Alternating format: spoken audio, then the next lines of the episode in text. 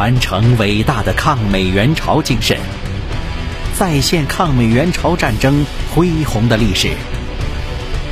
您收听到的是由银针观澜制作播讲的《伟大的抗美援朝战争》。关注银针观澜主页和公众号，闻历史风云，观人世沧桑。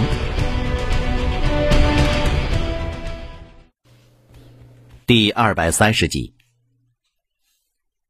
反对美国重新武装日本和美日单独媾和的运动。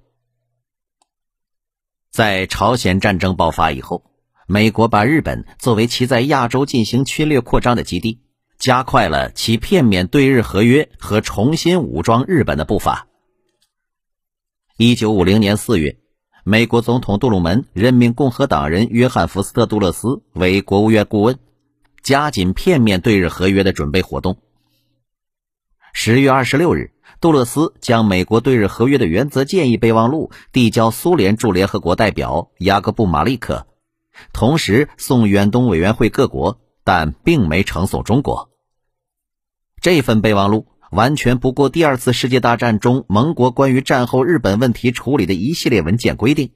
公然主张美日单独媾和和重新武装日本等。关于第二次世界大战结束后日本问题的处理，早在二战中反法西斯联盟组成时，盟国就签署和发表了一系列的文件。其中，1942年1月1日，包括有美国、英国、苏联、中国在内的共26个国家，在美国华盛顿签署的联合国家宣言中规定。每一个政府保证与本宣言签字国政府合作，并不与敌国缔结单独停战协定或合约。一九四三年十二月，由中美英三国共同发表的开罗宣言中规定，三国的宗旨在于剥夺日本在第一次世界大战开始以后在太平洋所取得的占领的一切岛屿，使日本窃取的中国领土，如满洲、台湾。澎湖群岛等归还中国。一九四五年七月二十六日，中美英三国发表的波茨坦公告中规定，设立苏美英中法五国外长会议，进行关于对德国等战败国的合约准备工作。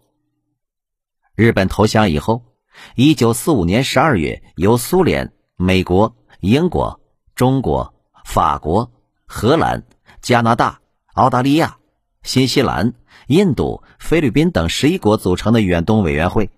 于一九四七年六月十九日通过的对投降后日本的基本政策中规定，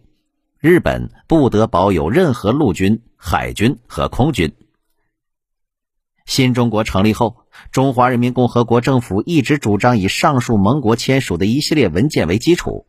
与第二次世界战争时期其他盟国于尽可能的短期内取得对日合约的缔结。然而，战后日本一直为美国所占领。名义上，美国占领当局是受盟国委托，应执行盟国远东委员会的决策；而实际上，美国将远东委员会的其他十国排斥在外，而尤其独揽日本的事务。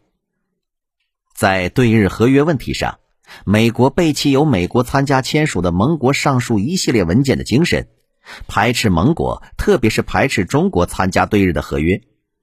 而搞片面合约和重新武装日本。一九四七年七月，美国政府即片面决定关于召开日本和会的问题，因遭到苏联的反对而未能实现。一九四九年五月到六月，在巴黎召开苏美英法四国外长会议时，苏联外长安扬维辛斯基两次建议按波茨坦协定的规定召开有中国外长参加的五国外长会议。讨论和准备对日合约的问题，但均遭到了美国的反对。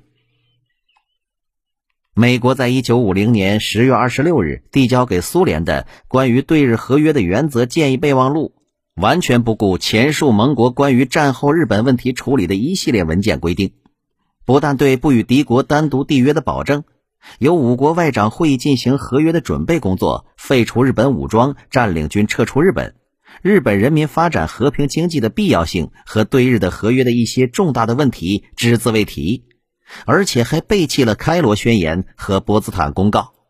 无理地提出了将业已依照开罗宣言归还中国的台湾和澎湖列岛等领土地位，由几大国或联合国将来重新决定。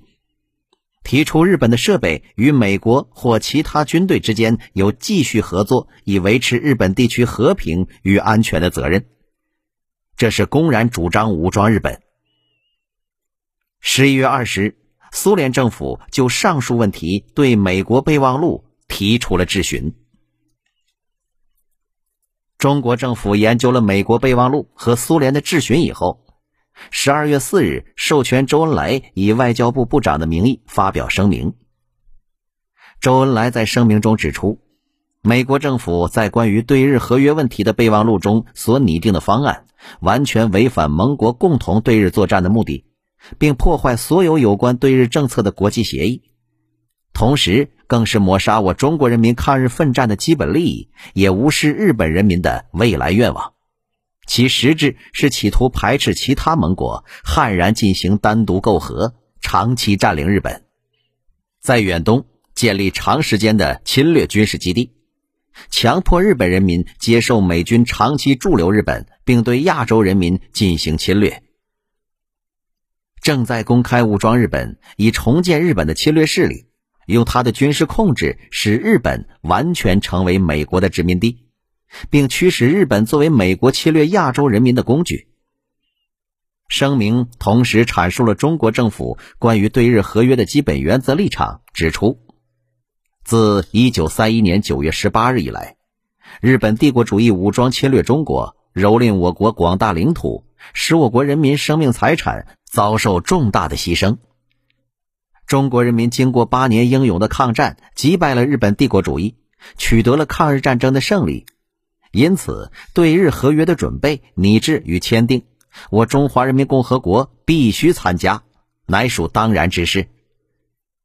对日合约的准备和拟制，如果没有中华人民共和国的参加，无论其内容与结果如何，中国人民政府一概认为是非法的，因而也是无效的。中国人民极愿与第二次世界战争时期其他盟国尽速订立共同对日合约。但合约的基础必须完全依照开罗宣言、雅尔塔协定、波茨坦宣言以及投降后日本之基本政策。只有以这些国际协定为基础的对日合约，才能使日本民主化，才能清除日本的侵略势力，才能防止日本侵略势力东山再起。一个没有外力控制的民主化的日本，才能有利于亚洲的和平和安全。一九五一年二月二日，中共中央又发出了关于进一步开展抗美援朝爱国运动的指示，将反对美国重新武装日本、争取全面的公正对日合约作为开展抗美援朝运动三件中心任务中的第一件。根据这一指示，中国人民在抗美援朝总会和各级分会的组织下，有组织的开展反对美国重新武装日本、争取全面媾和的运动。并联系周恩来代表中国政府于一九五零年十二月四日的声明和同年十一月二十日苏联政府对美国备忘录提出的质疑，对反对美日单独媾和进行了宣传解释。全国各地各行各业旅居外国的华侨以各种方式反对美国重新武装日本。南洋华侨旧镇总会主席陈嘉庚并专门发表了谈话。与此同时，日本左翼社会组织、民主团体及商会和宗教等团体于1951年1月和2日先后作出决定，要求签订全面对日合约，坚决反对武装日本。杜勒斯二月在日本活动期间接到了许多这样的信件，他本人也承认，在日本没有接到一封建议重新武装日本的信件。澳大利亚、新西兰和菲律宾政府对美国重新武装日本，也抱着像法国对于德国所抱的同样的忧惧。二月二十一日至二十六日，世界和平理事会在柏林召开首届会议，通过了关于缔结和平公约的宣言，要求美苏中英法五大国为巩固和平与保障国际安全而缔结和平公约。要求一切爱好和平的民族支持缔结和平公约，欢迎所有国家，邀请所有善良的人民，所有希望和平的团体签名支持这个宣言。这次会议还通过了关于和平解决德国、日本、朝鲜问题等其他八个决议。为响应世界和平理事会的决议，中国人民抗美援朝总会于三月十四日发出通知。要求全国各人民团体在抗美援朝运动中应该联系到响应世界和平理事会的决议，反对武装日本，保卫世界和平。在四月下旬举行缔结和平公约的签名，举行日本问题的投票。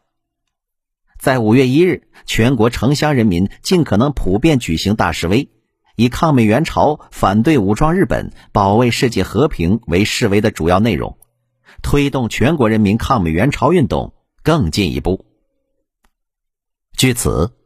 全国在五一国际劳动节前后，有两亿两千九百九十万人参加了抗美援朝、反对武装日本、保卫世界和平的示威游行。从四月到七月，参加投票反对美国武装日本的达到三亿三千九百九十九万人。参加签名支持缔结五大国和平公约的达到三亿四千四百多万人，反对美国侵略爱国运动达到中国历史上的空前的规模。据世界和平理事会统计，到八月中旬，在全世界包括中国在内签名支持五大国缔结和平公约的共有四十八个国家，四亿三千多万人。到当年十一月初。签名的人数已达到六十四个国家，五亿六千二百多万人。您刚才收听到的是由银针观澜制作播讲的《较量：伟大的抗美援朝战争》，欢迎继续订阅关注，点击头像关注银针观澜主页，闻历史风云，观。人世沧桑。